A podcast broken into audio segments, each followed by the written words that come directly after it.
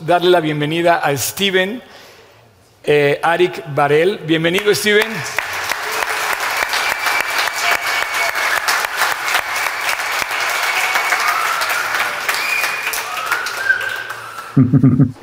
Eh, Steven, me gustaría todos, que... que a todos. eh, no, no oigo, no oigo, Steven. Bueno, bueno. No, saludé, dije shalom saludé, a todos. dije shalom a todos. No, no lo oyeron, ¿verdad? Yo lo hago aquí. Dame un segundo, Steven. Espérame. A ver otra vez. Shalom a todos. ¿Saluda? Shalom a todos. Ahora sí. Shalom. Eh, me voy a- te voy a pedir, Steven, si nos puedes guiar en una breve oración para dar inicio a esta, a esta reunión, por favor. Oh, wow, oh, wow. Eh, por, lo Eh, general yo, por lo general yo no estoy acostumbrado, no estoy acostumbrado a hablar en español, nada más en hebreo, en español, nada más en hebreo. Eh, si en quieren, eh, si quieren, eh, ok, eh, אלוהים אבא שבשמיים, אלוהים אבא שבשמיים, תודה לך על הזמן הזה, אני מבקש שתברך את כל האחים והאחיות שלי במקסיקו. פתח את עיניהם לראות את כבודך, בשם ישוע המשיח, נומbre de Jesús. Amén. Pues bueno, eh, damos inicio a esta transmisión. eh, eh, y bueno, quiero yo, eh, antes de iniciar, pues darle la bienvenida. Steven, bienvenido aquí a G36 Polanco. Esta es tu casa. Además, que te amamos porque desde que estuvimos en Israel, todo el mundo se encariñó contigo muchísimo. Y además nos pudiste compartir cosas de verdad que nos abrieron el corazón y el entendimiento. Antes que nada, me gustaría que nos platicaras muy brevemente cómo estás, cómo está tu familia, cómo están en este momento, si están bien y que además nos puedas compartir eh, brevemente cómo conociste a Jesús. Bueno, bueno, gracias, a Dios, estoy, estoy bien, bien, yo y mi familia estamos bien. Eh, es que, bueno, desde el 7 de octubre, desde que co- comenzó la guerra, eh, el ataque de Hamas, ahí fui eh, muy sorprendido como todos los israelíes. Al principio, eh, la verdad que nos asustamos muchísimo y había de lo que asustarse. Y más tarde, ahí nos dimos cuenta que vamos a una guerra más para mucho tiempo más. Empezaron a caer muchísimos misiles para la zona del centro de Israel, eh, la zona de Tel Aviv hasta Jerusalén tuvo misiles. Yo vivo en el norte, vivo en la ciudad de Haifa, que está a unos 40 minutos de viaje de Nazaret, en la Galilea. Y donde yo estoy no caen misiles. Teníamos nada más unos cuatro veces de sirenas donde me tuve que ir al refugio. Eh, pero sí estamos viviendo una época difícil. Eh, mientras tanto, eh, no sabemos cómo va a terminar. Tal vez vamos a comenzar una guerra con Hezbollah en Líbano. Eh, y, bueno, eh, tengo que decir que trabajo como guía y, desde el 7 de octubre no hay turismo. Me quedé sin trabajo por este tiempo, pero gracias a Dios que Él me mantiene. Y bueno, para que el que todavía no me conoce, entonces eh, yo, yo nací en Israel, pero eh, mis padres son judíos de eh, Argentina. Sí, mis padres son de la comunidad judía de Argentina que inmigraron a Israel hace más de 50 años. Yo nací en Israel, pero mis padres me, habla, me hablaron en español y por eso puedo hablar con ustedes en español. Y uh, crecí en una familia eh, secular, digo que no es que es judía, pero no practicante de la religión judía. Y a los 14 años más o menos decidí eh, eh, empezar a um, practicar el judaísmo.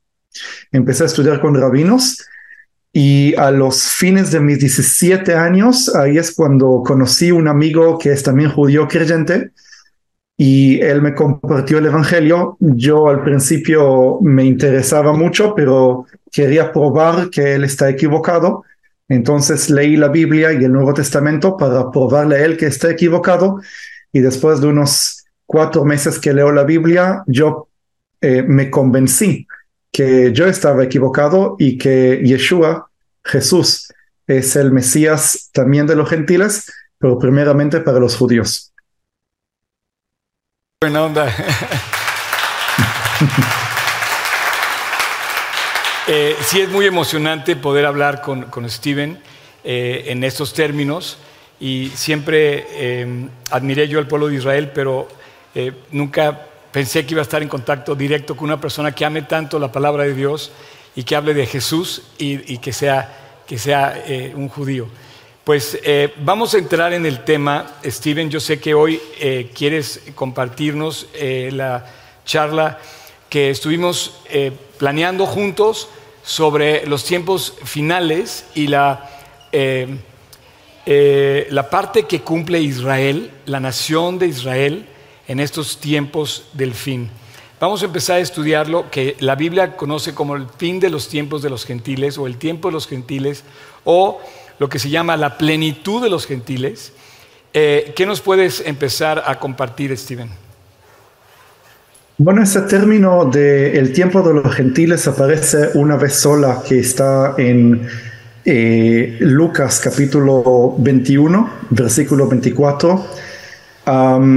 cuando uno lee estos versículos, que el contexto habla acerca de eh, las, las, señales que van a hacer, que Yeshua mismo da esas señales a los discípulos, qué es lo que va a pasar a los fines de los días. Eh, da una lista bastante larga de cosas que tienen que ocurrir, ¿sí? Eh, hambres y guerras y, terremotos. Pero ahí aparece una profecía que específicamente habla sobre la ciudad de Jerusalén, que no hay que olvidarse que Jerusalén no es una ciudad cualquiera, es una ciudad que ahí Dios eligió estar para la eternidad, ¿sí? Y eh, eh, la ciudad de Jerusalén con el templo que está en el centro, eh, se puede entender que en la Biblia Jerusalén y el templo es como el corazón del pueblo de Israel. Y vamos a ver qué es lo que Yeshua dice. Sí, sí, podés por favor leer Lucas 21. ya tengo aquí Lucas 21, versículo 24, ¿verdad? Eh, vamos a leer todo el, contexto desde el 20 hasta el 24.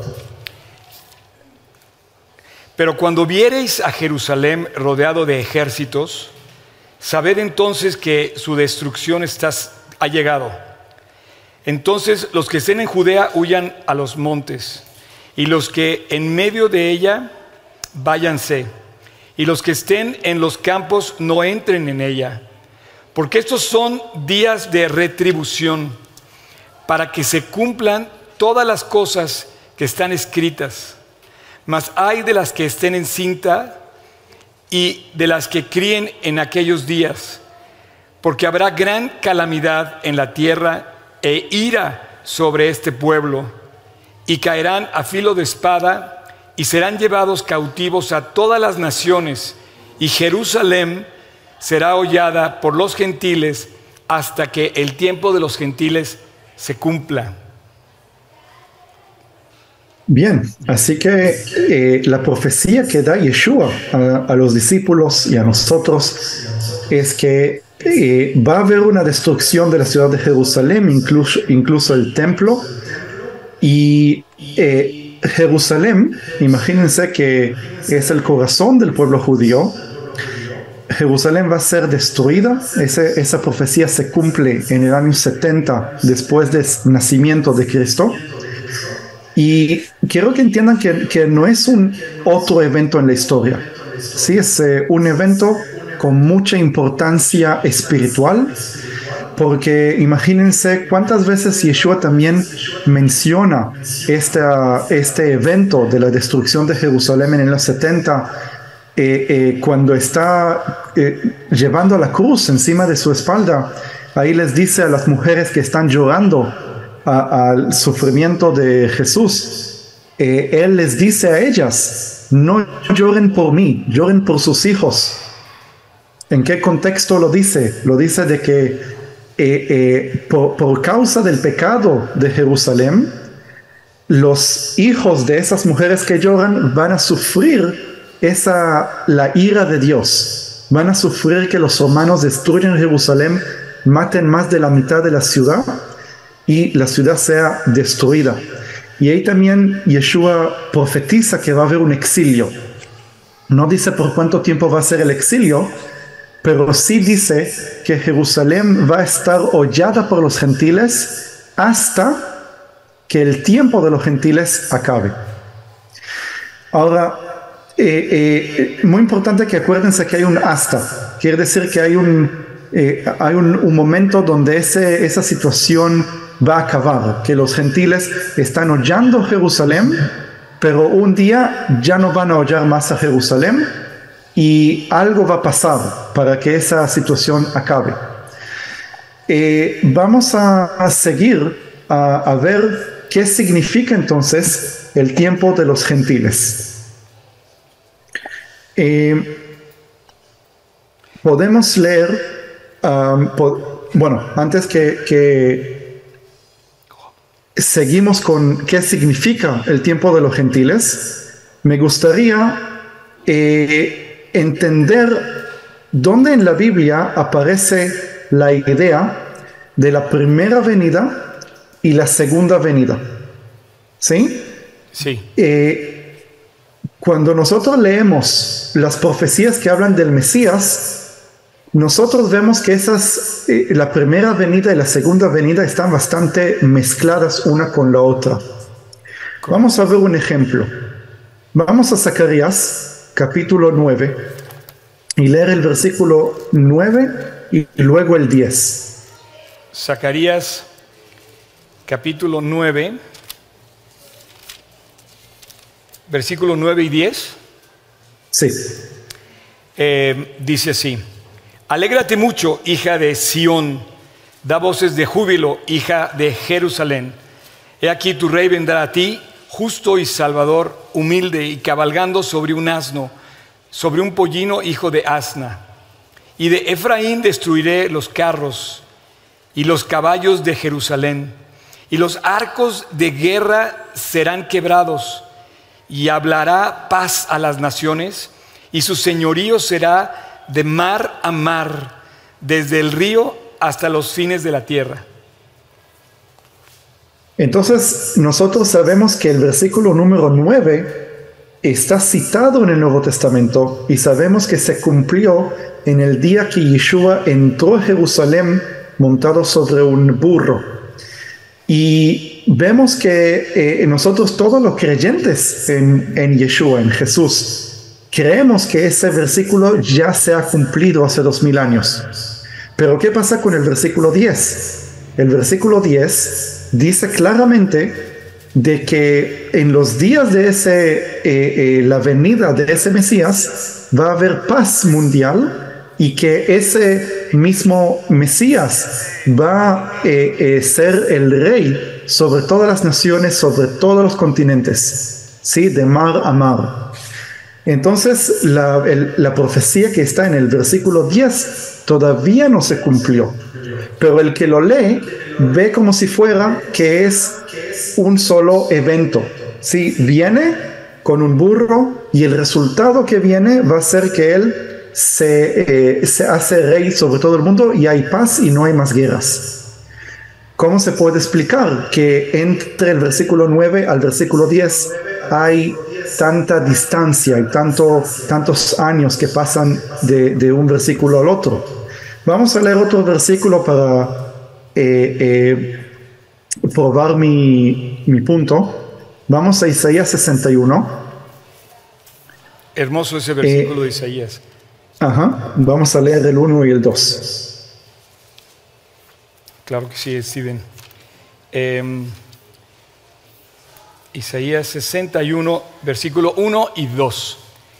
El Espíritu del Señor está sobre mí, porque me ungió Jehová, me ha enviado a predicar buenas nuevas a los abatidos, a vendar a los quebrantados de corazón, a publicar libertad a los cautivos y a los presos apertura de la cárcel, a proclamar el año de la buena voluntad de Jehová, el día de venganza del Dios nuestro, a consolar a todos los enlutados. Muy bien, ahora sabemos que Yeshua en Lucas capítulo 4 eh, está citando estos mismos versículos en Lucas 4, 18 al 20. Lucas 4, 18 al 20.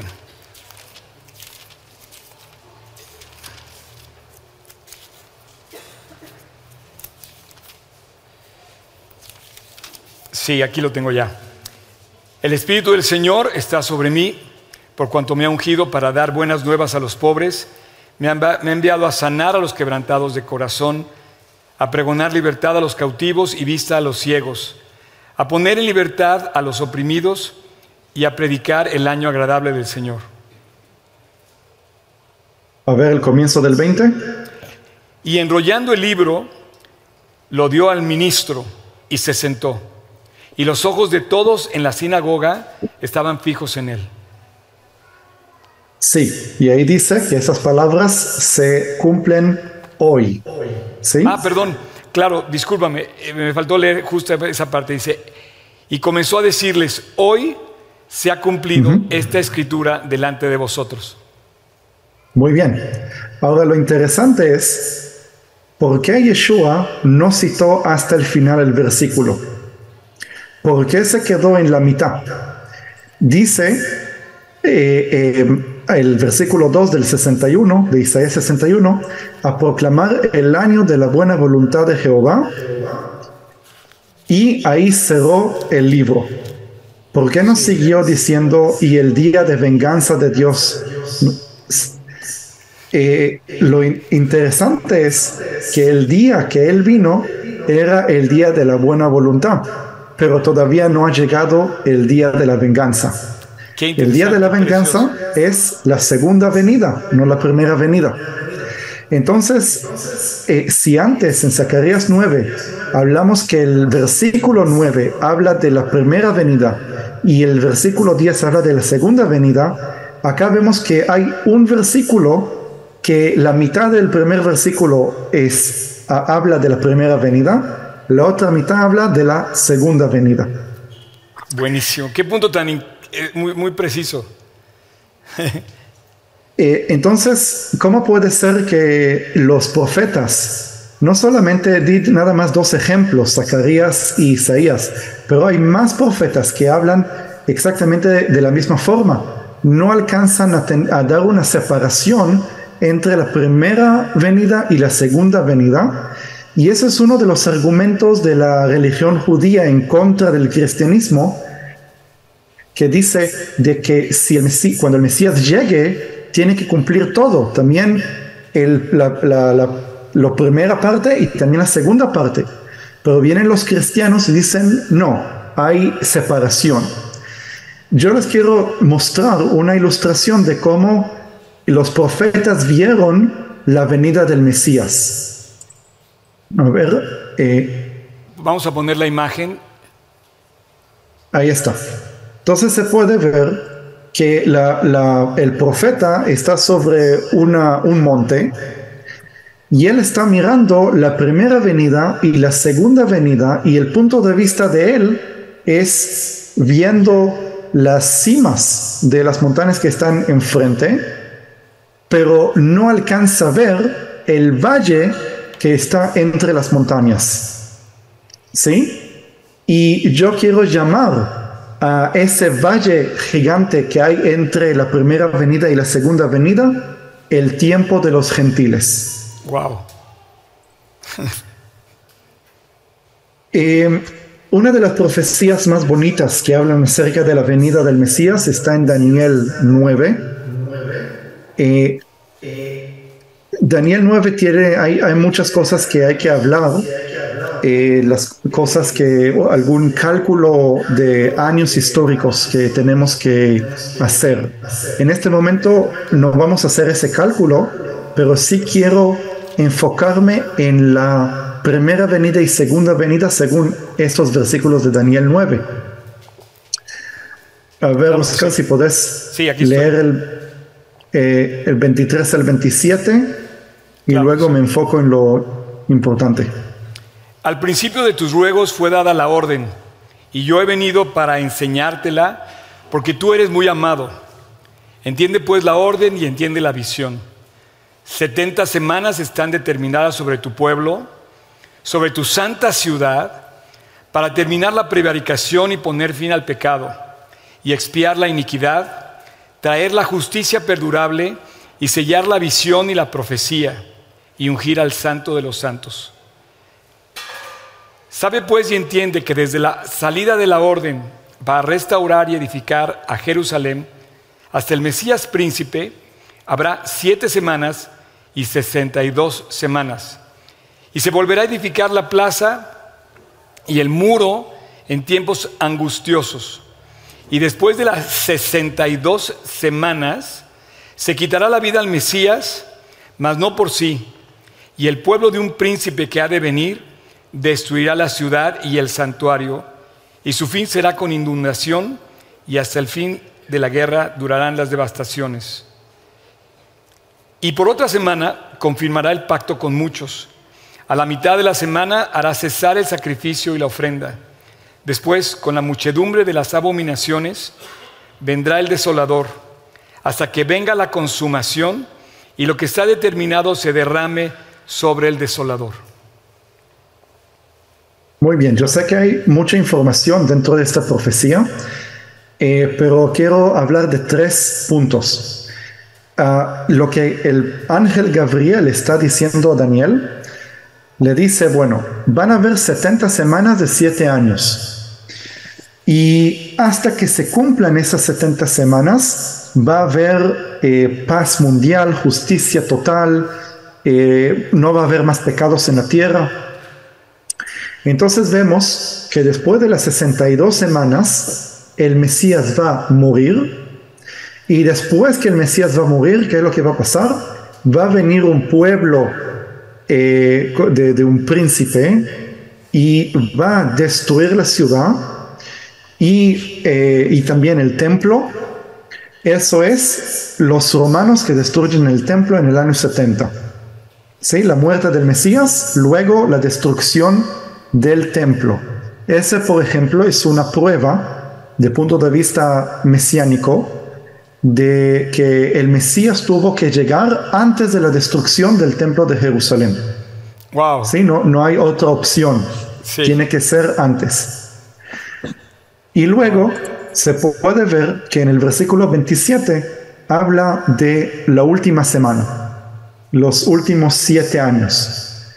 Ahora, cuando nosotros leemos en Apocalipsis, leemos eh, de que va a estar el anticristo y el anticristo va a alcanzar a hacer un pacto y ese pacto durará siete años, que los tres años y medio primeros va a respetar ese pacto y luego los otros tres años y medio va a romper el pacto y perseguir a todos los creyentes y al pueblo de Israel.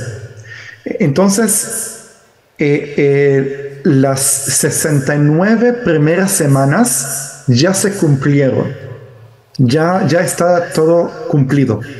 ¿Qué pasa con la última semana? La última semana, como vemos según el libro de Apocalipsis, todavía no se cumplió, sino se va a cumplir en el futuro cuando venga el anticristo. Y, y yo siempre me hice la pregunta, eh, ¿Cómo puede ser que esa semana está desconectada de las 69 primeras semanas? ¿Qué es lo que pasa eh, proféticamente, históricamente, que de repente eh, ese tiempo entre la 69, semana número 69, hasta la semana 70, hay un tiempo que no se lo cuenta? ¿Ok?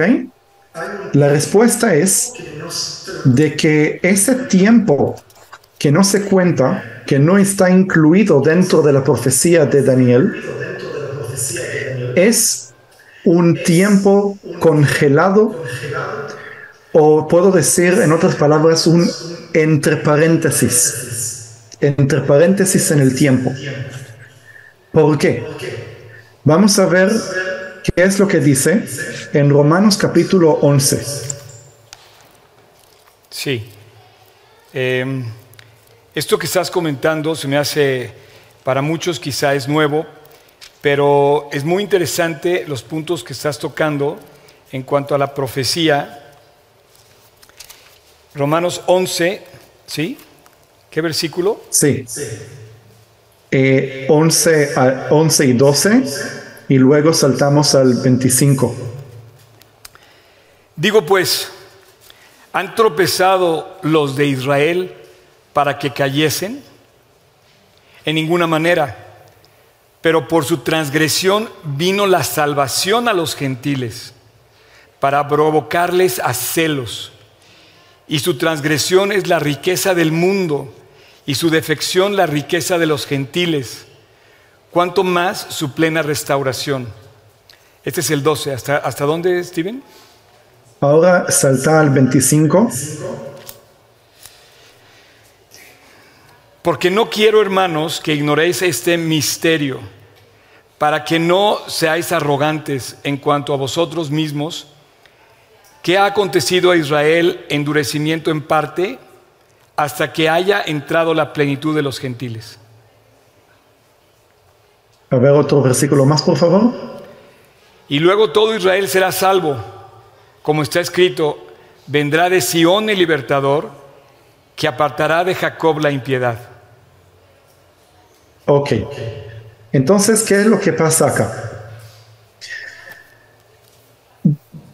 Eh, Pablo en Romanos capítulo 11 dice lo siguiente, Dios puso un velo en los ojos del pueblo judío. ¿Cuál es la razón que puso el velo en los ojos del pueblo judío? Porque si el pueblo judío iba a aceptar al Mesías, iba a ser salvo hace dos mil años, no va a haber oportunidad a los gentiles ser salvos. Y por eso Dios tuvo que poner un velo en los ojos del pueblo judío. ¿En qué, en qué manera? ¿Sí?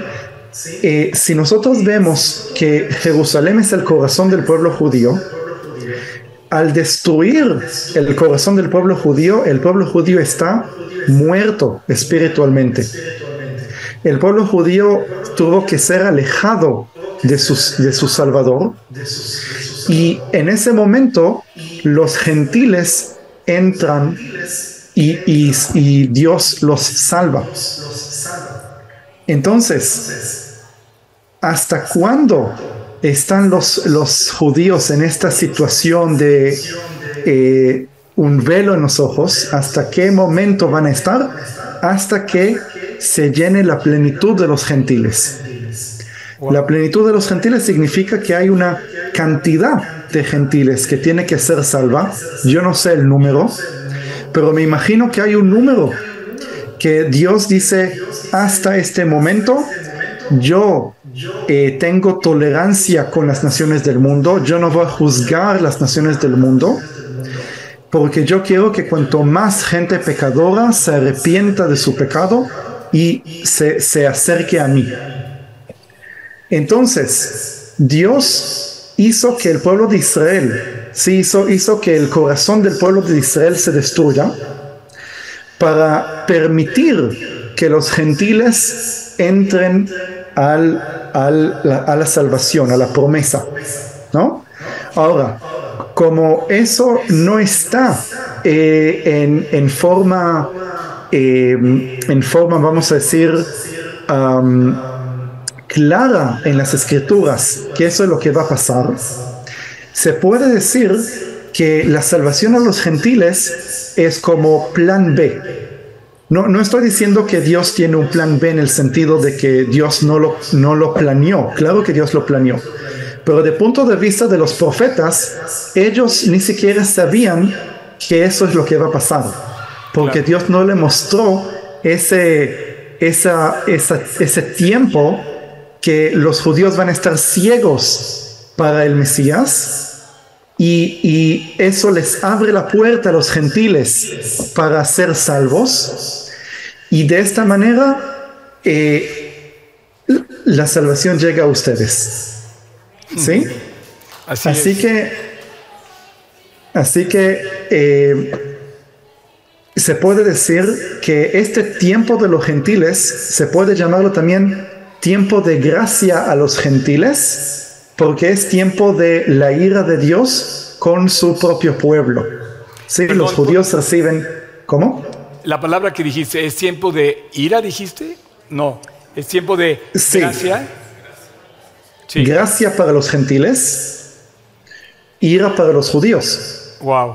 Sí, porque, porque los judíos de- durante los últimos dos mil años está pagando el precio de sus propios pecados al no arrepentirse. No sé si ustedes se están dando cuenta, perdón Steven, no sé si ustedes se están dando cuenta de lo que está diciendo un judío. Pero es cierto, es cierto lo que está diciendo. O sea, Israel tiene que darle cuentas a Dios. Continúa, eh, eh, Steven. Sí, bueno, aunque no lo incluí en el PowerPoint, eh, se puede leerlo en Sí. Amós capítulo 3. Amós, capítulo 3. Um, ah, ah, ah. Es. Ah, espérame. A ver, el versículo 1 y 2.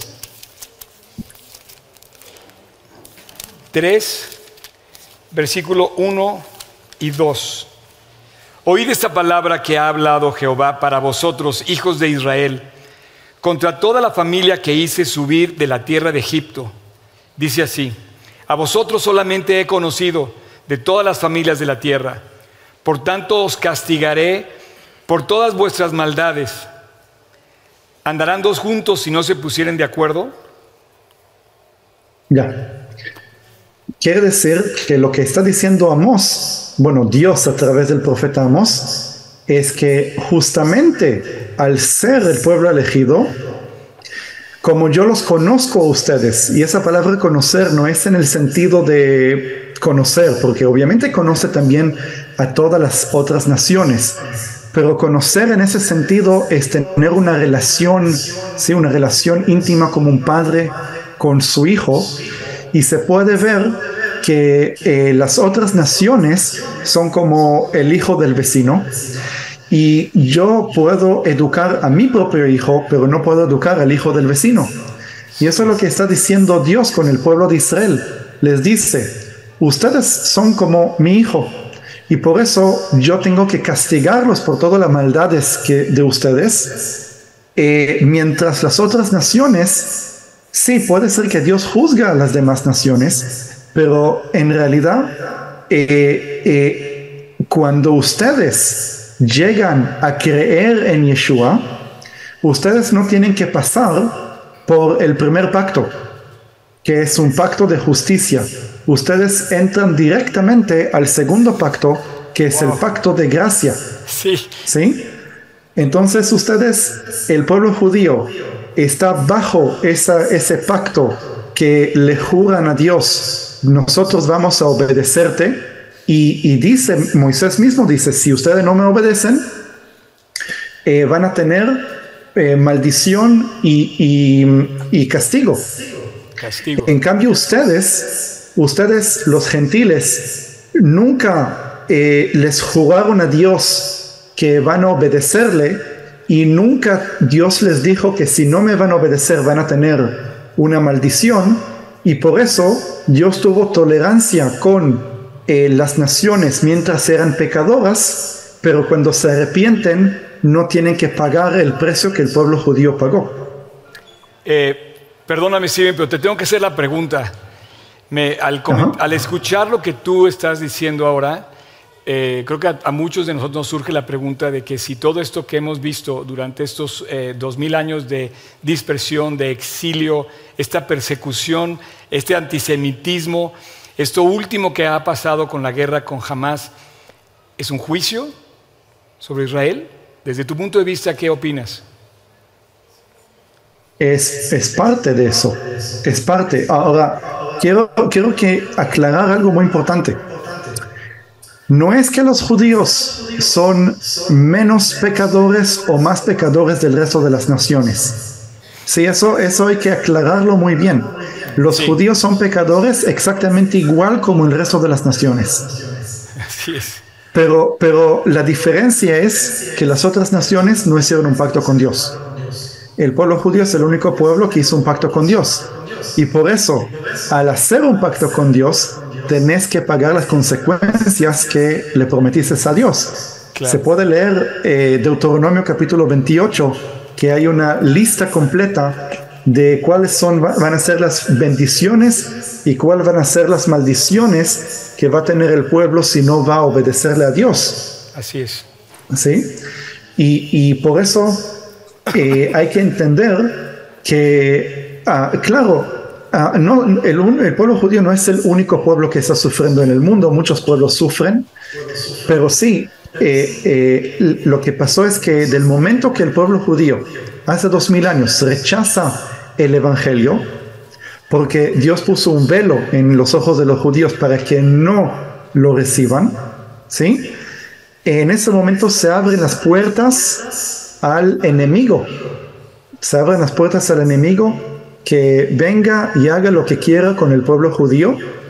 Obviamente que también en, adentro de esa situación Dios todavía está protegiendo su pueblo porque Él prometió que el pueblo de Israel eh, eh, siempre existirá, ¿sí? Que, hizo un pacto con Abraham incondicional, un pacto con Abraham que, que no importa cuántos, cuánto pecador sea el pueblo de Israel, el pueblo de Israel nunca sea exterminado y, y el enemigo quiere exterminar el pueblo de Israel, quiere exterminarlo, pero Dios protege al pueblo de Israel para que no haya exterminio total, pero sí eh, le, le, permite al enemigo durante esos últimos dos mil años, incluso lo que pasó el 7 de octubre, de dañar al pueblo de Israel.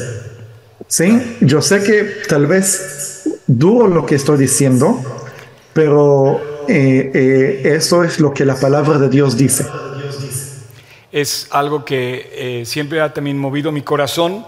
Definitivamente lo que está, estamos escuchando y la gente que va a escuchar también y que está escuchando en línea, son palabras muy fuertes, pero además dichas desde Israel, desde una persona, desde la perspectiva de un judío, es muy interesante porque es lo que está escrito en la palabra de Dios y, Dios está cumpliendo su palabra, porque además estoy seguro que Dios tiene todo bajo su control dentro de un plan. Eh, ahora que decías lo del plan B y que aclaraste, no es que Dios no vaya a cumplir su plan, Dios exactamente tiene trazado todo lo que va a hacer. Sí. Adelante, Steven. Bueno, entonces, eh, hablamos de que el tiempo que se llama eh, el tiempo de los gentiles eh, es el, un tiempo de gracia que está entre paréntesis. Sí que es un como Dios está congelando el tiempo para que las profecías no se sigan cumpliendo, porque si no fuera ese paréntesis, entonces inmediatamente después que el templo fue destruido, iba a haber la segunda venida. Sí, no, sé si, se iba a cumplir la última semana, la semana 70. Pero Dios hizo una pausa, hizo una, eh, congeló el tiempo proféticamente, ¿no? Congeló el tiempo para permitir a los gentiles entrar a la, a la salvación, al Israel espiritual. Pero cuando eh, eh, esa pausa deja de, de ser pausa, cuando se descongela el tiempo, eh, tiene que haber un proceso. Exacto, cuando se cumpla la plenitud de los gentiles, ahí llega el fin del tiempo de los gentiles, pero hay un proceso que tiene que, que haber para que ese tiempo llegue.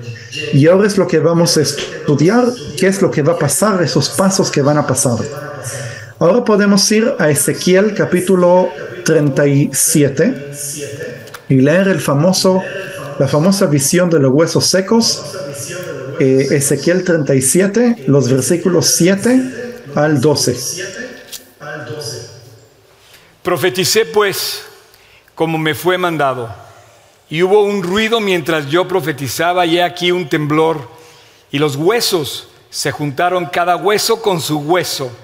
Y miré y he aquí tendones sobre ellos y la carne subió y la piel cubrió por encima de ellos, pero no había en ellos espíritu.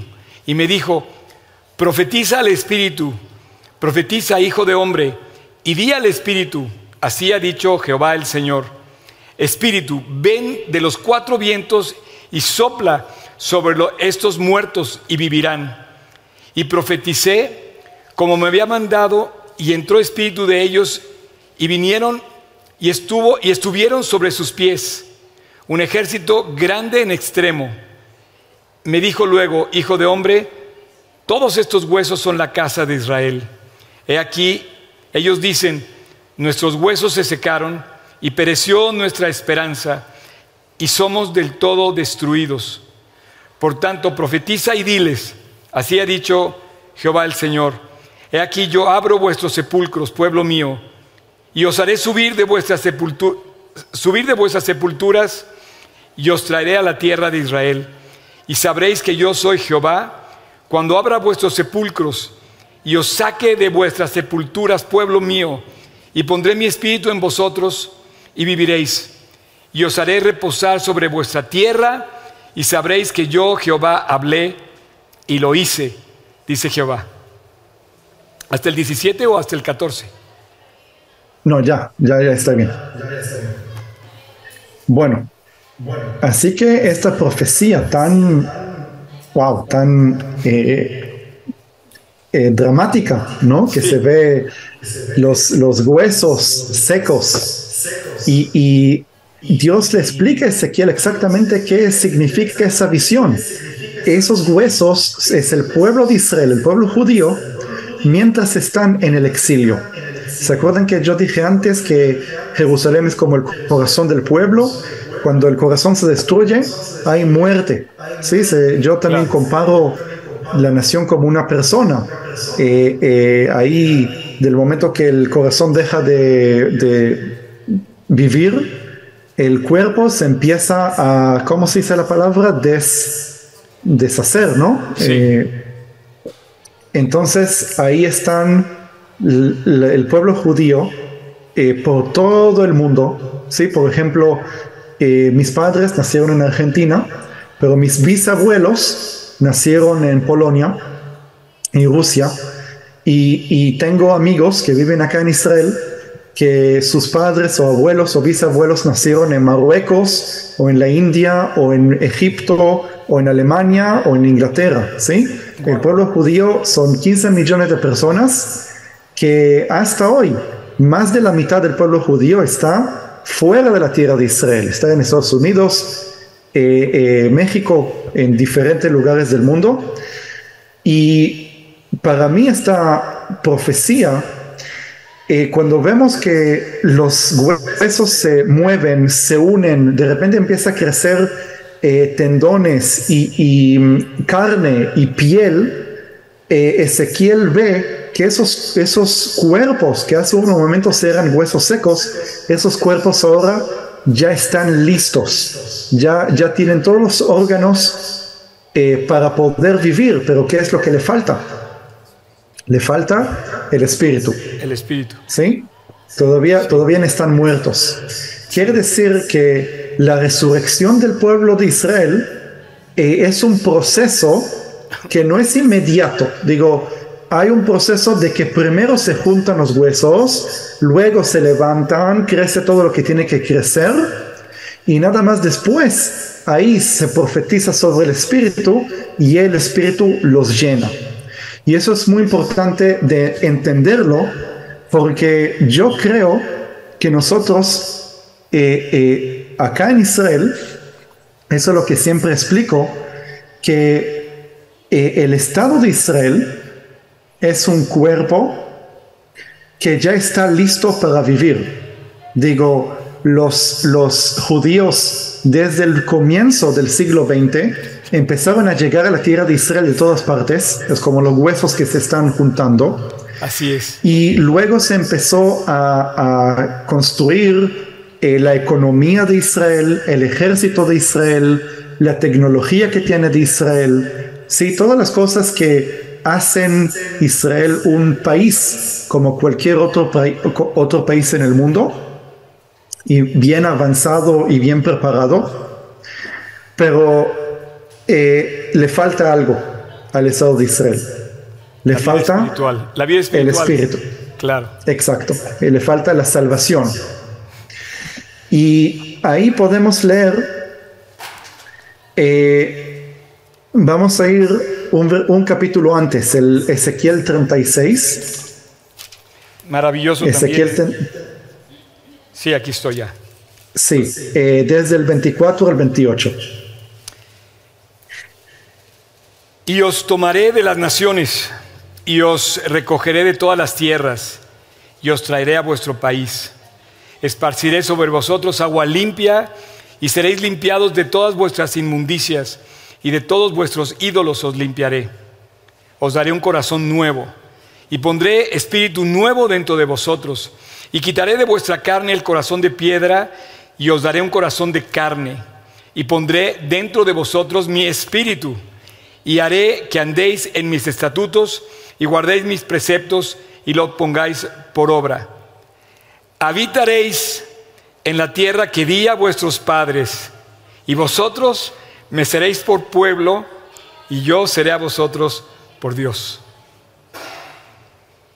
Muchos cristianos están citando estos versículos de un nuevo corazón y un nuevo espíritu en el contexto del bautismo y del eh, nacer de nuevo. Y es verdad, estos versículos hablan del nacer de nuevo, pero hay que ver el contexto. El contexto habla del pueblo de Israel volviendo a su tierra. Totalmente. Perdón, yo siempre he pensado que la Biblia tiene como dobles referencias. Una directamente a su pueblo y otra, a, por ejemplo, en este caso, al nuevo nacimiento, que es un hecho. Cambia a Dios el corazón y te permite andar en sus estatutos. Pero en este contexto, como bien dices, se está dirigiendo a Israel y se, y se pone la piel chinita, como decimos acá, de la emoción de saber que está cumplido ya esto, ya está cumplido. Falta, bueno, falta sí, amén. pero todo esto, eh, el regreso a la tierra de Israel, está haciendo eh, un testimonio de una profecía cumplida ante nuestros propios ojos. Exacto. Entonces ahí vemos que el, ese proceso es que eh, el primer paso es volver a la tierra, el segundo paso es la salvación, ¿sí? del pueblo de Israel. Eh, y, porque yo escuché muchos cristianos que no están de acuerdo con la ideología sionista, que no están a favor de Israel.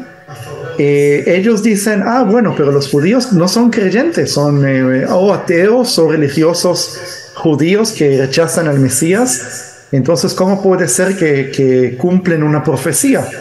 Pero eso es exactamente lo que la palabra de Dios dice, que Él los hace traer cuando están en una situación de rebeldía, que están, están rechazando al Mesías, pero el milagro de la salvación no ocurre mientras están en el exilio, sino ocurren cuando, cuando regresan a su tierra.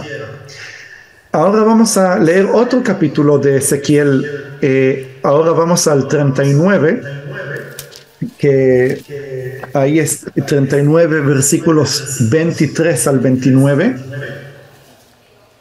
Y subirá, perdón, y sabrán las naciones que la casa de Israel fue llevada cautiva por, sus por su pecado, por cuanto se rebelaron contra mí, y yo escondí de ellos mi rostro, y los entregué en manos de sus enemigos, y cayeron todos a espada, conforme a su inmundicia y conforme a sus rebeliones hice con ellos, y de ellos escondí mi rostro. Por tanto, así ha dicho Jehová el Señor, ahora volveré la cautividad de Jacob, y tendré misericordia de toda la casa de Israel, y me mostraré celoso por mi santo nombre, y ellos sentirán su vergüenza y toda su rebelión con que prevaricaron contra mí, cuando habiten en su tierra con seguridad, y no haya quien los espante. Cuando los saque de entre los pueblos y los reúna de la tierra de sus enemigos y, y sea santificado en ellos ante los ojos de muchas naciones. Y sabrán que yo soy Jehová su Dios. Cuando después de haberlos llevado al cautiverio entre las naciones, los reúna sobre la tierra, sin dejar allí a ninguno de ellos. Ni esconderé más de ellos mi rostro, porque habré derramado mi espíritu sobre la casa de Israel, dice Jehová el Señor. Amén. eh, eh, quiero enfocarme en ese término de esconder el rostro. Sí, eh, yo, nosotros usamos mucho el término de el velo en los ojos del pueblo judío, que es verdad, Pablo lo usa ese, ese término, pero un término que es hasta mucho más popular en el Antiguo Testamento es que Dios esconde su rostro del pueblo. ¿Qué significa esconder el rostro? Por ejemplo, cuando eh, la ciudad de Jerusalén, antes que sea destruida por los babilonios en los días de Jeremías, Dios le dice a Jeremías, no ores por la ciudad de Jerusalén, porque yo voy a esconder mi rostro de esa ciudad. Ellos van a gritar, me van a llamar, me van a, orar, van a pedir ayuda, pero yo voy a esconder mi rostro de ellos para que no tenga salvación. Entonces, eso es el significado de esconder el rostro. Esconder el rostro es que Dios se aleja de ti, que cuando estás orando, Dios no te escucha. No es no porque no te puede escuchar, sino porque elige no escucharte por tus tantos pecados. Y esta es la situación que el pueblo judío está. Desde que, que el pueblo judío rechazó al Mesías, el pueblo judío está en una situación que Dios está escondiendo su rostro de ellos. Pero miren lo que está escrito en Ezequiel 39, que en ese día, que después que va a reunir a todo el pueblo de vuelta a la tierra de Israel, en el versículo 29, ni esconderé más de ellos mi rostro. Quiere decir que va a haber un día donde Dios promete que eh, Él va a descubrir el rostro eh, al pueblo de nuevo. Podemos, eh, tenemos el versículo, lo voy a leer, los que tengan ahí, el versículo 29, Steven, lo voy a leer. Está muy impactante lo que estás diciendo. Ni esconderé más de ellos mi rostro, porque habré derramado de mi espíritu sobre la casa de Israel, dice Jehová el Señor. Amén. Eh, vamos a leer un versículo más que tiene que ver con este tema en Joel capítulo 3, versículo 1 y 2. Es que sabemos que... Sí. Eh, porque he aquí que en aquellos días y en aquel tiempo en que haré volver la cautividad de Judá y de Jerusalén, Reuniré a todas las naciones y las haré descender al valle de Josafat. Y ahí entraré en juicio con ellas, a causa de mi pueblo y de Israel mi heredad, a quien ellas esparcieron entre las naciones y repartieron mi tierra. ¿Hasta el 2 o hasta el 3? No, no, ya está. Ok. Eh, ¿por, qué, ¿Por qué era importante leer este versículo? Porque es otra prueba de las escrituras de que no solamente que el, el regreso del pueblo judío a su tierra eh, es eh, el primer paso para que el pueblo judío sea salvo, sino que el juicio a las naciones, digo, el mismo día del Señor, o como es llamado en forma un poco equivocada el Armagedón, sí, que eso literalmente es, el juicio de las naciones, va a ocurrir después que el pueblo vuelva a su tierra. Correcto. Sí, ese, ese es el, el, el, eh, el, proceso o los pasos necesarios para que se cumpliesen las profecías. Bueno, sí. Eh, me gustaría leer algunos versículos para que puedan entender cuál fue la expectativa de los discípulos de Yeshua, de Jesús, ¿sí? Eh, acerca de, del Mesías. Vamos a leer, por ejemplo, Isaías capítulo 1, eh, nada más el versículo 21 y luego el versículo 26. Isaías 1, 1 y 26. No, es el capítulo 1, versículo 21. Perdón. Y luego el versículo 26. Correcto. ¿Cómo te has convertido en ramera, oh ciudad fiel?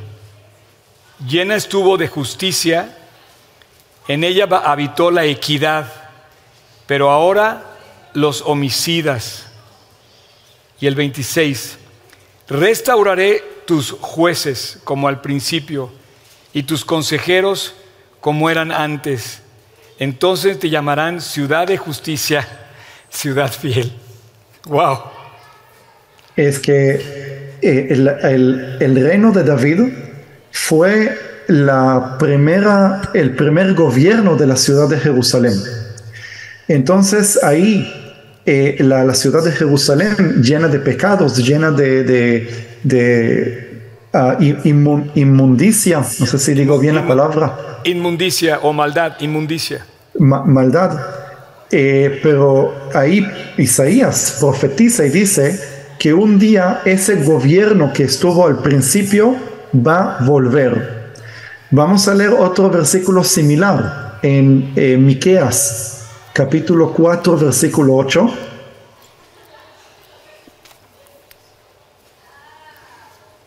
Y tú, oh torre del rebaño, fortaleza de la hija de Sión, hasta ti vendrá el señorío primero, el reino de la hija de Jerusalén. Otra vez, eh, sí me acuerdo ahí en, al lado de Belén. Eh, que otra vez lo que está diciendo Miqueas, eh, relacionado con lo que dijo Isaías, hacer volver el gobierno primero de Jerusalén, que es el gobierno del rey David. Y ahora, por último, vamos al, a Amós. Amós. Eh, capítulo 9, versículo 11. Amós, Amós, Amós, Amós. Siempre se me queda un poco chiquito aquí estos profetas. Aquí está, 9.11. En aquel día yo levantaré el tabernáculo caído de David y cerraré sus portillos y levantaré sus ruinas y lo edificaré como en el tiempo pasado. Entonces tenemos muchas promesas de Dios que hablan acerca de restaurar ese gobierno del rey David, porque ese es el gobierno que Dios dice, oh, este es lo que yo quiero para Jerusalén. Y, ahí, eh, cuando los discípulos de Yeshua eh, se dan cuenta que Él es el Mesías después que resucitó, porque si, se dan cuenta, antes de la crucifixión no sabían que Él es el Mesías, o, no, no, no entendieron que Él es el Mesías. Lo entienden después de la resurrección. Y ahí podemos leer Hechos capítulo 1, versículo 6. ¿Qué es lo que los discípulos que ya entienden que Él es el Mesías descendiente del rey David, qué es lo que debe hacer con los versículos que leímos antes? Entonces, los que se habían reunido le, preguntaron diciendo, Señor, ¿restaurarás el reino de Israel en este tiempo? Eh, ¿Entienden? La expectativa de los discípulos era de que el Mesías cumpla estos versículos que leímos antes de Isaías, Miqueas y Amós, que un día Dios va a restaurar ese reino que está prometido. Entonces los discípulos piensan, porque antes de la crucifixión, Yeshua entra a Jerusalén con el burro y ellos están seguros que ahora se va a sentar en el trono de David y va a empezar el reino de los cielos en la tierra. ¿Sí? Pero luego es crucificado, entonces muchos dicen, ah, bueno, no cumplió su, no cumplió la profecía, ya no va a ser, no va a estar sentado en el trono. Pero luego resucitó y los discípulos dicen, oh, resucitó, ahora es el momento que se sienta en el trono y pueda reinar como el rey David reinó eh, mil años antes de él y cumplir la profecía. Claro, esa es la pregunta. Es la pregunta que le hacen justamente en Hechos 1. Cuando ya está resucitado Cristo, le preguntan exactamente sobre la restauración del reino. Exacto, a eso se refiere el reino de Israel. Sí, eh, los discípulos no, no saben de que ahora el Evangelio va a ir a los gentiles. No sabe que va a pasar dos mil años, de que, de que, que van a, un día van a venir un grupo de mexicanos y van a hacer la misma pregunta. ¿sí? De cuándo va a ser restaurado eh, el reino. Sí, que, E- Ellos no se lo imaginan. Por eso, por eso Yeshua les, di- les contesta, ustedes no deben hacer preguntas acerca de los tiempos, porque el Evangelio tiene que ser eh, em, predicado. predicado, ¿sí? Hasta, hasta los fines de la tierra. Pero ahí entra ese tiempo que nosotros le decimos, el tiempo de los gentiles, que es como un paréntesis o una, eh, algo que fue añadido en forma de gracia, sí, que no tendría que estar este, este tiempo de gracia a los gentiles. Eh, eh, y, y ahí es cuando termina el tiempo de los gentiles, ahí es cuando se restaura el reino que prometido, sí, que el, el reino de, de David. Eh, vamos a ver qué es, cuál va a ser la, el escenario, el- la escena, perdón, la escena de la segunda venida. ¿Cómo, ¿Cómo va a aparecer la segunda venida? Vamos a leer Zacarías, capítulo 12. Sí. Eh, vamos a leer del eh, 8 al 10. En aquel día Jehová descenderá, perdón, en aquel día Jehová defenderá al morador de Jerusalén. El que entre ellos fuere débil, en aquel tiempo será como David, y la casa de David como Dios, como el ángel de Jehová delante de ellos. Y en aquel día yo procuraré destruir a todas las naciones que vinieren contra Jerusalén. Y derramaré sobre la casa de David y sobre los moradores de Jerusalén espíritu de gracia y de oración. Y mirarán a mí, a quien traspasaron, y llorarán como se llora por hijo unigénito, afligiéndose por él como quien se aflige por el primogénito. Nosotros leímos antes en Joel capítulo 3 de que todas las naciones, Dios va, Dios va a provocar que todas las naciones lleguen a Jerusalén para ser juzgadas. ¿Sí? Lo que, lo que se llama el Armagedón. ¿Sí? Eh, nada más quiero aclarar que esa palabra Armagedón eh, no es exacta, pero la uso porque yo sé que ustedes conocen ese evento como el Armagedón. Sí, Todas las naciones van a llegar a Jerusalén para ser juzgadas, pero ellos no vienen para ser juzgadas. Ellos piensan, la- esas naciones, que llegan a Jerusalén para pelear contra Jerusalén. ¿Sí? ¿Y qué es lo que va a pasar? Según lo que leímos recién en Zacarías 12, el Mesías desciende del cielo, pero no va a descender como eh, un hippie, así con flores en las manos. Va a descender como el león de Judá. De la tribu de Judá. Va a descender como alguien que viene para pelear. ¿Y con- contra quién pelea? Contra todas las naciones que vienen a pelear contra Jerusalén. Y cuando va a destruir esas naciones, él, eh, él viene para proteger a los habitantes de la ciudad. ¿Y qué va a pasar con los habitantes de la ciudad? Lo van a ver a él, el que ellos traspasaron, el que ellos clavaron. crucificaron. Crucificaron. Quiere decir que no se está hablando de otra nación. Los habitantes de Jerusalén son judíos. Wow. Porque ¿quién son los que traspasaron al Mesías? No, no los mexicanos, sino los eh, franceses, sino los, sino los judíos. Ahora, ellos lo van a ver a él. ¿Y cuál va a ser la reacción? Van a empezar a llorar. ¿Por qué van a llorar? Porque se van a dar cuenta que ellos son los que crucificaron a su Salvador, que vino para salvarlos de esas naciones. Y podemos leer el primer versículo del capítulo 13 de Zacarías.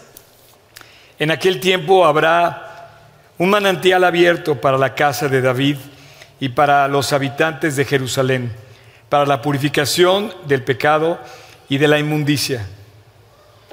Quiere, quiere decir que el pueblo no va a estar en posición de que, que ya, estaban, ya están salvos, sino van a seguir estando en rebeldía contra Dios. Y cuando lo van a ver, ese es el momento que se dan cuenta que están equivocados. Y ahí tienen la oportunidad de arrepentirse de su pecado y ser limpiados de su pecado. Entonces, ¿qué entendemos de esta escena? Entendemos que el pueblo judío tiene que estar en Jerusalén en tiempo de la segunda venida y que no necesariamente van a ser creyentes. Al contrario, todavía van a estar en su pecado, pero Dios, Yeshua, Jesús, cuando vuelve va a venir a defender a los que todavía están en pecado, pero ahí se dan cuenta quién es Yeshua, se arrepienten y reciben perdón de pecado. Wow. Ahí será entonces, Steven, donde el espíritu de vida eh, completa la formación de los huesos y el cuerpo con el espíritu. Exacto. Eso es la salvación del pueblo judío. Eso es cuando Dios quita el velo, cuando Él descubre su rostro a ellos de nuevo. Y, ahí es como Pablo dice, y todo Israel será salvo. ¿Sí? En Romanos 11 dice que cuando se cumple la, la mm, planitud de los gentiles, y ahí dice, y todo Israel será, salvo, va a ser en ese momento que se cumple en Zacarías capítulo 12. Wow. Eh, entonces se puede ver que es necesario que el pueblo de Israel esté en Jerusalén en la segunda venida. Y otra vez, como dije antes, que no sea creyente. Quiere decir que el, el, el Estado de Israel es un como, como lo digo en español, perdónme que a veces me quedo sin palabras con, con el español. Eh, el Estado de Israel ah, es un paso necesario para que se cumplan las profecías, para que se cumple la segunda venida de Yeshua. Claro. Y, y, y en, esa, en esta situación, el enemigo quiere evitar que se cumplan esas profecías y por eso va a ser lo, lo, lo eh, todo lo que puede hacer para quitarle la legitimidad a los judíos volver a su tierra. ¿Ok? Eh, wow.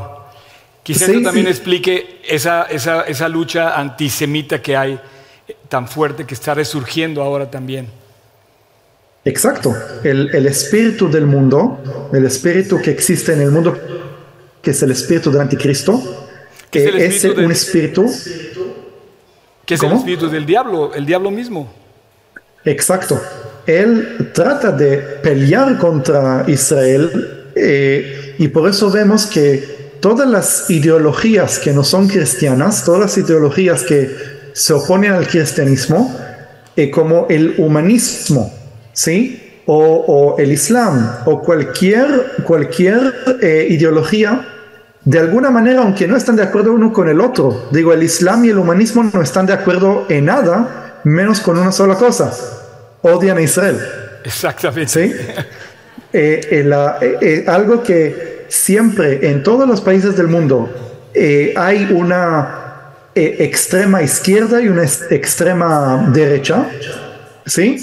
Y, también en Europa, la extrema derecha dice odian judíos porque judíos es como ah, odian extranjeros, odian gente que bueno, de, las ideologías que tienen y la, y la izquierda odian por otras razones, pero los dos lados odian a los judíos. ¿Sí? así que ese es el espíritu del mundo y por eso no hay que estar sorprendido que en todos los medios de las televisiones y los noticieros siempre tratan de demostrar a Israel como eh, los malos, como los que asesinos, porque ese es el espíritu. ¿Sí? Ahora no digo que Israel es perfecto. Los, los, judíos siguen siendo pecadores, igual como el resto de las naciones. A veces también Israel hace injusticias y cuando hace injusticias yo tampoco estoy de acuerdo.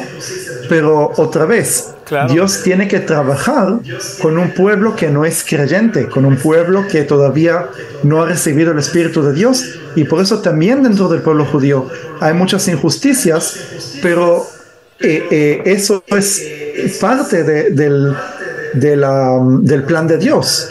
Digo, eso que, Israel no siempre es perfecto, no significa que eh, las circunstancias que Dios ha hecho que el pueblo judío vuelva a su tierra eh, no es parte de su plan. Yo, yo siempre he pensado que, pues obviamente Israel no, no es un país de santos, ¿verdad? Eh, ha, habido, ha habido injusticias, seguramente a lo mejor sí le han quitado su casa a algún palestino, por así decirlo, pero decir que la tierra de Israel no fue habitada desde su origen, de que los eh, indígenas de Israel son los judíos, eso es una mentira. O sea, no puedes negar eh, la, tierra porque haya habido una injusticia cometida por el pueblo a lo largo de todos los 4.000, 5.000 años de historia. Exacto. Sí. Bueno, vamos a seguir. Sí. Eh, vamos a leer. Tenemos de, tiempo unos 10 minutos más eh, para que más o menos, que sé que oh, estamos llegando al final, pero está muy interesante la plática, nada más quería yo para que te, te, ubiques pues. Seguimos. Ok, entonces voy a, voy a saltear algunos versículos nada más para llegar al, al punto más rápido. No, trata, de continuar, a ver si podemos lograr todo el material que traías. ok. Va, va. Ok, entonces, eh, nada más para poder eh, entender lo que voy a explicar ahora, vamos a ver qué es lo que dice en Oseas 9:10. Oseas 9:10.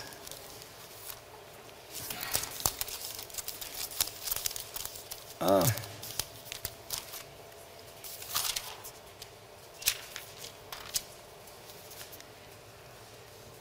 Aquí está la higuera.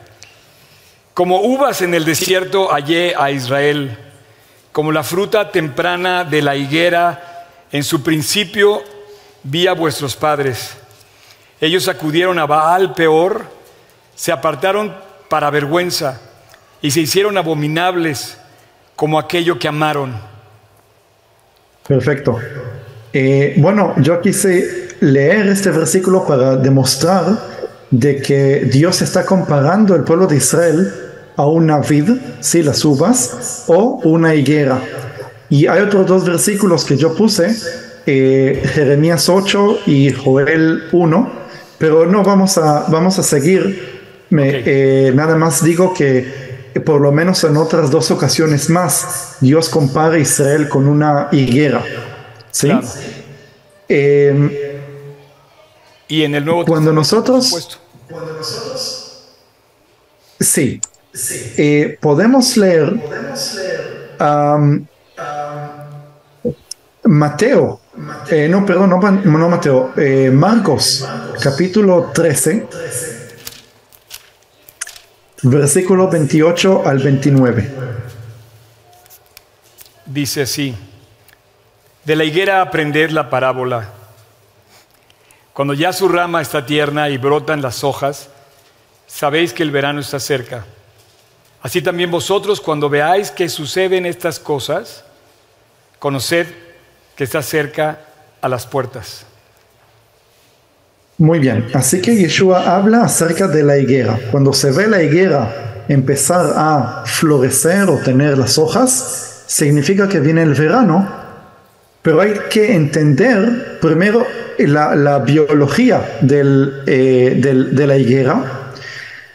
Durante el tiempo de invierno, la higuera se seca, todas las hojas caen. Se puede ver en la foto en la pantalla ahí eh, que la higuera está desnuda y seca y yo puedo acercarme y romper con mis manos la rama. Wow. Cuando llega la primavera, eh, ahí las ramas empiezan a ser más, em, vamos a decir, más mojadas. Húmedas. ¿Cómo? Húmedas. Y ya no se puede romperlas así con la mano. Sino, si trato de doblarlas, se doblan, pero no se rompen. Y el, el próximo paso es cuando salen las hojas y salen los higos. Claro. Eh, así es, eh, mu- bueno, mucho- muchos árboles son así. Un momento, yo sé que se me, eh, mi cámara se cerró. Un momento.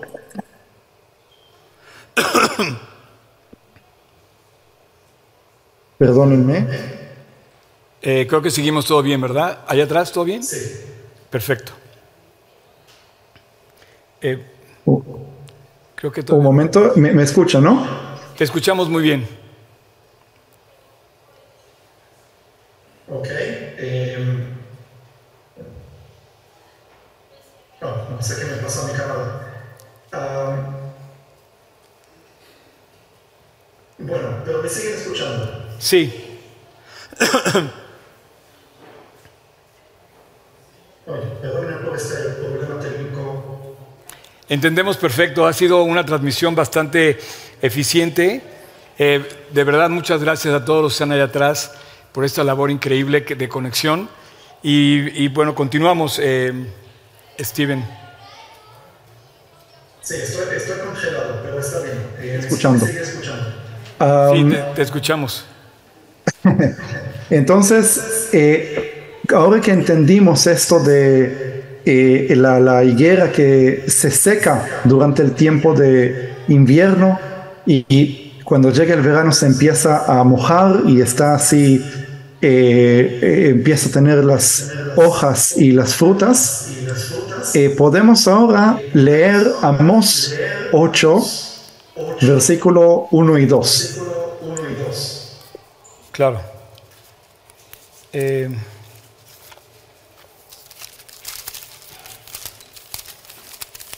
ups.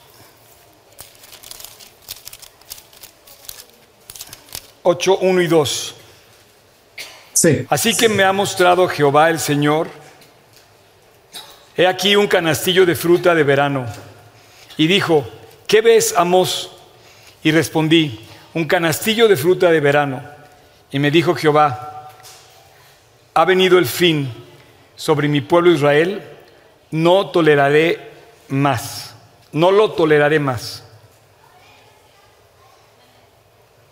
Ahí está. Eh, el que no habla el idioma hebreo no lo va a entender. No va a entender qué es la conexión entre lo que Dios le está mostrando a Amós, una canasta de frutas de verano, con lo que dice Dios de que va a haber un fin para el, el, eh, eh, el pueblo. Pero si nosotros entendemos el hebreo, ¿sí? Vemos que la palabra verano se pronuncia kites y la palabra para fin es cats, ¿sí? como decir gatos en inglés. Pero haketz significa el fin. Y se puede ver que hay una conexión entre la palabra verano y la palabra fin. Wow. ¿sí? Y por eso cuando Yeshua dice que sepan que, que cuando la higuera se empieza a mojar, se empieza a Humedecer. a- a humedecer, perdón, eh, y, y tiene sus eh, hojas y sus frutos, que sepan que el verano, que, que es la misma palabra como fin, está cerca. ¿Sí? Entonces, si nosotros conectamos estas dos cosas y vemos de que eh, eh, el pueblo de Israel está, ah, se puede compararlo a una higuera, como leímos antes en Oseas 9 y en los otros versículos, vemos que Yeshua está hablando sobre el pueblo de Israel, que el pueblo de Israel durante los últimos dos mil años estaba como un invierno, como una situación de seco, sí, como los huesos secos que dice Ezequiel, pero cuando empiezan a ver que ese árbol ya empieza a tener de nuevo esa vida, que sepan que el fin está cerca. Esa es la señal que eh, Yeshua le da a sus discípulos. Y eh, me gustaría nada más um, saltar, eh, o, o, bueno, sí, saltar de nuevo a un evento histórico, que es la Perdón, guerra de sí. los seis días. Se cortó, Sí. se cortó. ¿Puedes volver a repetir lo que acabas de decir? Eh, vamos a ir a hablar a el evento histórico de la guerra de los seis días. ¿Sí? Correcto. que la guerra de los seis días ocurre en eh, junio de 1969 y ese evento es muy importante porque desde que el templo fue destruido en el año 70 hasta 1967 los judíos no tuvieron control sobre la explanada del templo y sobre Jerusalén. ¿Qué es lo que pasa en el 67? eh, el ejército israelí alcanza a entrar al monte del templo y poner eh, la, la bandera de Israel encima de la cúpula dorada. Se puede ver en la foto que, que se ve ahí atrás eh, todo el, el general del ejército, el ministro de defensa, David Ben Gurion, que fue el primer primer ministro, todos caminando sobre la explanada del templo, porque ese monumento que está ahí atrás con la cúpula dorada, eso es, eso es el lugar donde estaba el templo.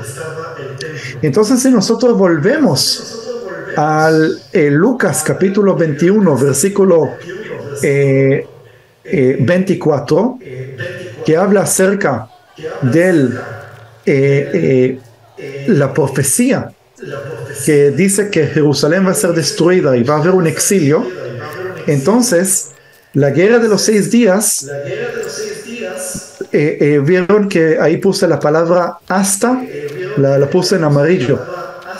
¿Sí? La palabra hasta, ¿sí? Jerusalén será hollada por los gentiles hasta. Entonces, yo creo que ese hasta es, se refiere a la guerra de los seis días. Sí, porque ahí es la primera vez Wow. que el pueblo judío vuelve a Jerusalén, no como, obviamente judíos eh, eh, podían entrar a Jerusalén, pero no podían controlar Jerusalén. ¿Sí? Eh, y por eso creo que el tiempo de los gentiles está por terminar.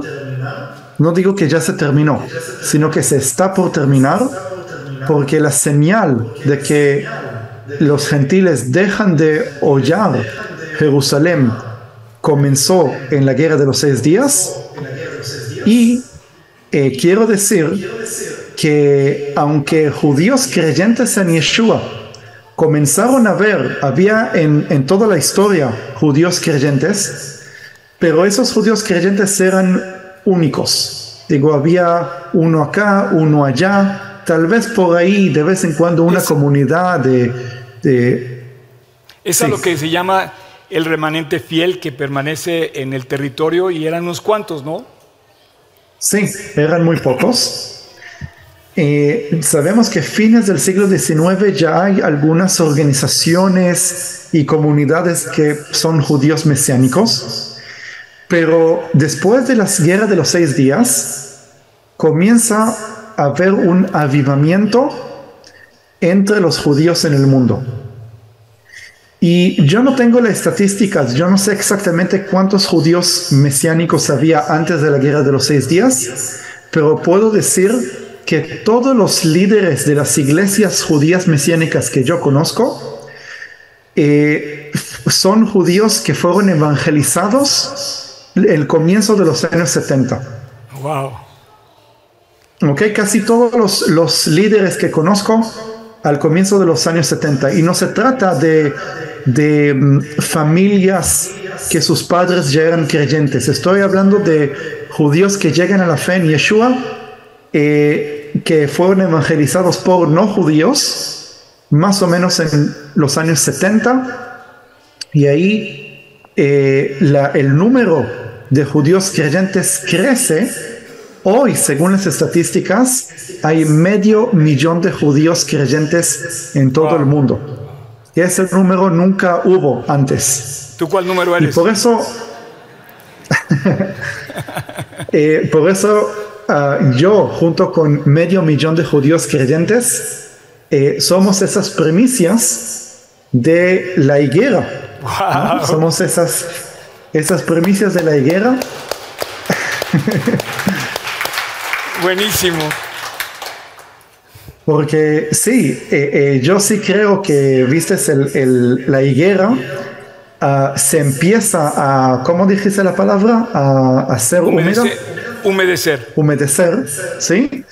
Pero todavía no hay el fruto. El fruto son los que nacen de nuevo, los que, los que tienen perdón de pecados. Y por eso eh, un día todo Israel será salvo, como dice Pablo en Romanos 11. Pero los judíos mesiánicos son los primeros frutos de ese, de ese evento grande que va a ocurrir en la segunda venida. Así que ahí, ahí está la higuera floreciendo. Estamos cerca, eh, está iniciando ya el tiempo de, o sea, nos estamos acercando al, a las primicias, al, fin de los tiempos de los gentiles. Yo quiero terminar, eh, Steven, eh, haciéndole un comentario a todos ustedes que están aquí presentes y a los que nos están viendo en línea. Nosotros somos gentiles, la mayoría de los que estamos viendo aquí somos gentiles. Y estamos viviendo el tiempo de la gracia, como acabamos de escuchar, que Dios abrió un paréntesis, un valle, dos mil años, la dispensación de la gracia. No vaya a ser, y se los quiero decir a todos aquellos que no tienen todavía a Cristo en su corazón, gentiles sin Cristo en su corazón, no voy a hacer que menosprecies tú ese tiempo de gracia que Dios ha abierto para salvarte a ti. Estamos viendo aquí delante de nosotros a un judío que se ha convertido a Yeshua en el tiempo donde no estaba programado, sin embargo, son las primicias del fruto. Nosotros que tenemos la gracia disponible para alcanzar la salvación, no la desperdicies, no dejes pasar. Dios está llamando a la puerta de tu corazón, Dios está buscándote para ser tu Salvador. Así es que no desperdicies el tiempo de gracia. Eh, quiero decirte que aquí abajo, en este, en este video, hay un link con un mensaje de salvación. Escúchalo, medítalo, abre la puerta de tu corazón a Jesús para que Él nazca en tu corazón. Steven, ¿quieres, eh, yo quiero agregar algo más sobre cómo contactarte y tus datos. Eh, ¿Quieres agregar, previo a que yo haga esto, ¿Quieres agregar a esto ya nada más para cerrar tu presentación? Ah, bueno, no, eh, nada más que eh, gracias eh, por escuchar. Ese es un mensaje muy importante para mí, que los gentiles entiendan los tiempos, que entiendan el, el, el, el que, cómo está la situación del pueblo judío, que aunque no son creyentes, son parte eh, que no se puede separar del plan de Dios, de las promesas de Dios, y, eso es muy importante para mí. Así que gracias a ustedes. Increíble, de verdad, increíble, Steven. Increíble. Oye, quiero, quiero terminar para todos, algunos de ustedes ya lo conocen, pero bueno, Steven está terminando un libro, está, está ahora sin trabajo, como ustedes se pueden imaginar él se dedica a ser guía de turistas, tenía toda su agenda llena para el próximo 2020, para el final 2023, para el próximo 2024, entre, entre esos clientes éramos nosotros que íbamos a volver en, principios de marzo del año de, 2024. Como se puede imaginar, él ahora está sin trabajo. Yo quisiera que si tú en tu corazón Dios pone dos cosas, ayudarle, algunos ya lo conocemos, eh, voy, a, voy a poner en la pantalla eh, el dato para contactarlo, pero además para que si tú quieres de alguna manera ayudar eh, a, su, sostenimiento durante este tiempo, eh, que Dios ponga en tu corazón esto, sin, esto es independiente de, de la ofrenda que tenemos para este lugar, pero si tú quieres apoyarlo, y además está por publicar su libro, que va a hablar de, ¿quieres hablarnos de tu libro? Que creo que va a ser un estudio sobre el monte del templo muy especial. Sí, bueno, el libro se ve llamado eh, Un jardín eh, al oriente de Jerusalén, que tiene que ver eh, con, bueno, con Jerusalén en general, que es Jerusalén, Jerusalén terrenal, Jerusalén celestial, el que es Sion, que es Moria, que es todo, ¿qué, es Jerusalén? Pero aparte también me enfoco en la, la teoría mía que la baso con las escrituras de por qué Jerusalén es el mismo lugar del jardín del Edén y cómo todo esto tiene que ver con la segunda venida del Mesías. Es sobre ese tema es mi libro. Eh, eh, quiero, quiero, bueno, eh, publicarlas, no sé si ya puede, ahí está. Ahí está en pantalla, pueden ver ustedes, el, pueden permanecer los datos de Steven en pantalla. Por favor, lo pueden dejar. Y bueno, Steven, me gustaría, mientras aparece en la pantalla tus datos, también para que los sigan en, en sus redes sociales y em, bueno, mira, aquí ya pueden poner tu QR. Steven, ya apareces con tu QR en la pantalla. Está ligado a tus, a tus redes. Y apoyar su libro también, lo cual va a ser muy interesante. Espero que un día, eh, posiblemente no muy lejano, puedas visitarnos en México, Steven, porque además quiero invitarte a hablar con algunos judíos que conozco y que les hables en hebreo y que les hables de Yeshua. Va a ser muy hermoso poder compartir eh, con, contigo. Eh, quizá a los que vas a ganar en México van a ser parte de los 144 mil, no lo sé, este, pero, pero voy a terminar, eh, que permanezca ahí el dato de Steven en pantalla, por favor, y vamos a terminar orando, vamos a orar por Steven y vamos a orar por la paz en Israel. ¿Les parece bien? Dios, queremos darte muchas gracias por este hermoso tiempo eh, increíble de profundizar en tu palabra sobre el tiempo de los gentiles sobre las primicias de la higuera y estar delante de una misma primicia que sin duda es parte del fruto que va a venir cuando la nación de Israel se convierta a Jesús. Te damos gracias por la vida de Steven, te pedimos que lo guardes, que lo protejas, que protejas su familia y todos los que están cerca de él. Te pedimos por paz, Dios, te pedimos por provisión, por protección a todas las familias inocentes que están sufriendo en este momento eh, los embates de una guerra. Eh, Dios, detén esta guerra, según lo que dices en el Salmo 122. Nos pides que oremos por Jerusalén, por la paz de Jerusalén. Y bueno, hoy estamos haciendo esto. Señor, dale sabiduría a la gente que está liderando estas eh, pues estas decisiones y trae paz, trae pronto paz. También Dios te pedimos porque no se extienda este conflicto, que no rebase otra frontera de ningún tipo. Y bueno Dios, finalmente tú vas a cumplir tu plan como lo estamos viendo. Gracias Dios porque al final tú ganas, tú tienes el plan, tú tienes el control y tú eres soberano sobre todo lo que pasa a nuestro alrededor. Si son los últimos tiempos, Dios, y somos nosotros esa generación, que podamos levantar nuestro rostro, erguirlo, porque sabemos que nuestra salvación está cerca, nuestra redención está cerca, y que esto no nos dé miedo, que nos dé más bien aliento para prepararnos, para aprender más de ti, pero además que conquiste nuestro corazón, Dios, para hablar de Jesús a más personas, para que más personas te puedan conocer. Gracias, Padre, por este increíble tiempo que nos has permitido compartir. Gracias porque no hubo ningún problema con la conexión y pudimos compartir en vivo hasta Israel con Steven. En tu precioso nombre, Jesús, te lo pedimos para tu gloria y para tu honor. Amén. Steven, Amén. pues muchísimas gracias. Eh, seguimos en contacto, voy a eh, suspender la transmisión y esta es tu casa, Steven, que Dios, que Dios siga bendiciéndote y, bueno, eh, pronto estamos en contacto. Amén, muchas gracias a todos. Gracias y bendiciones. Muchas gracias por acompañarnos en esta transmisión. A nombre de todo el equipo de G36 Polanco, esperamos sinceramente que haya sido de aliento. Te pregunto, ¿ya estás echando mano de todo el material que está disponible para compartirlo? Aprovechalo y compártelo. Te invitamos a que compartas todo lo que hacemos, que finalmente es llevar el Evangelio a otras personas. Estamos en todos los canales de streaming, YouTube, Spotify y especialmente te invito a que descargues nuestra app y active las notificaciones para que tú eches mano de todo el material disponible que tenemos para ti. y muchas gracias por tus oraciones, tus aportaciones y tu servicio. Finalmente, servicio estamos todos invitados a llevar la palabra de Dios a los que están cerca de nosotros, pero lejos de Dios. Así es que hay que hacerlo y si esto te sirve, aprovechalo, úsalo.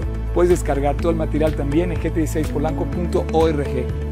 Gracias por tus aportaciones, que finalmente la iglesia tiene necesidades y tú quizás has sido de aquellos que han ayudado para que esto se lleve a cabo. Y gracias, gracias de verdad, síguelo haciendo.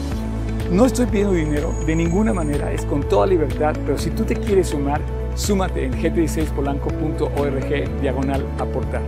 Y finalmente, muchas gracias por tus oraciones. La iglesia debe ser casa de oración y Dios nos invita a ser casa de oración. Así es que no dejes de orar para que Dios nos guarde limpios, fieles y asidos a la palabra de Dios. Súmate orando, aportando, sirviendo y nos vemos hasta la próxima. Dios te bendiga.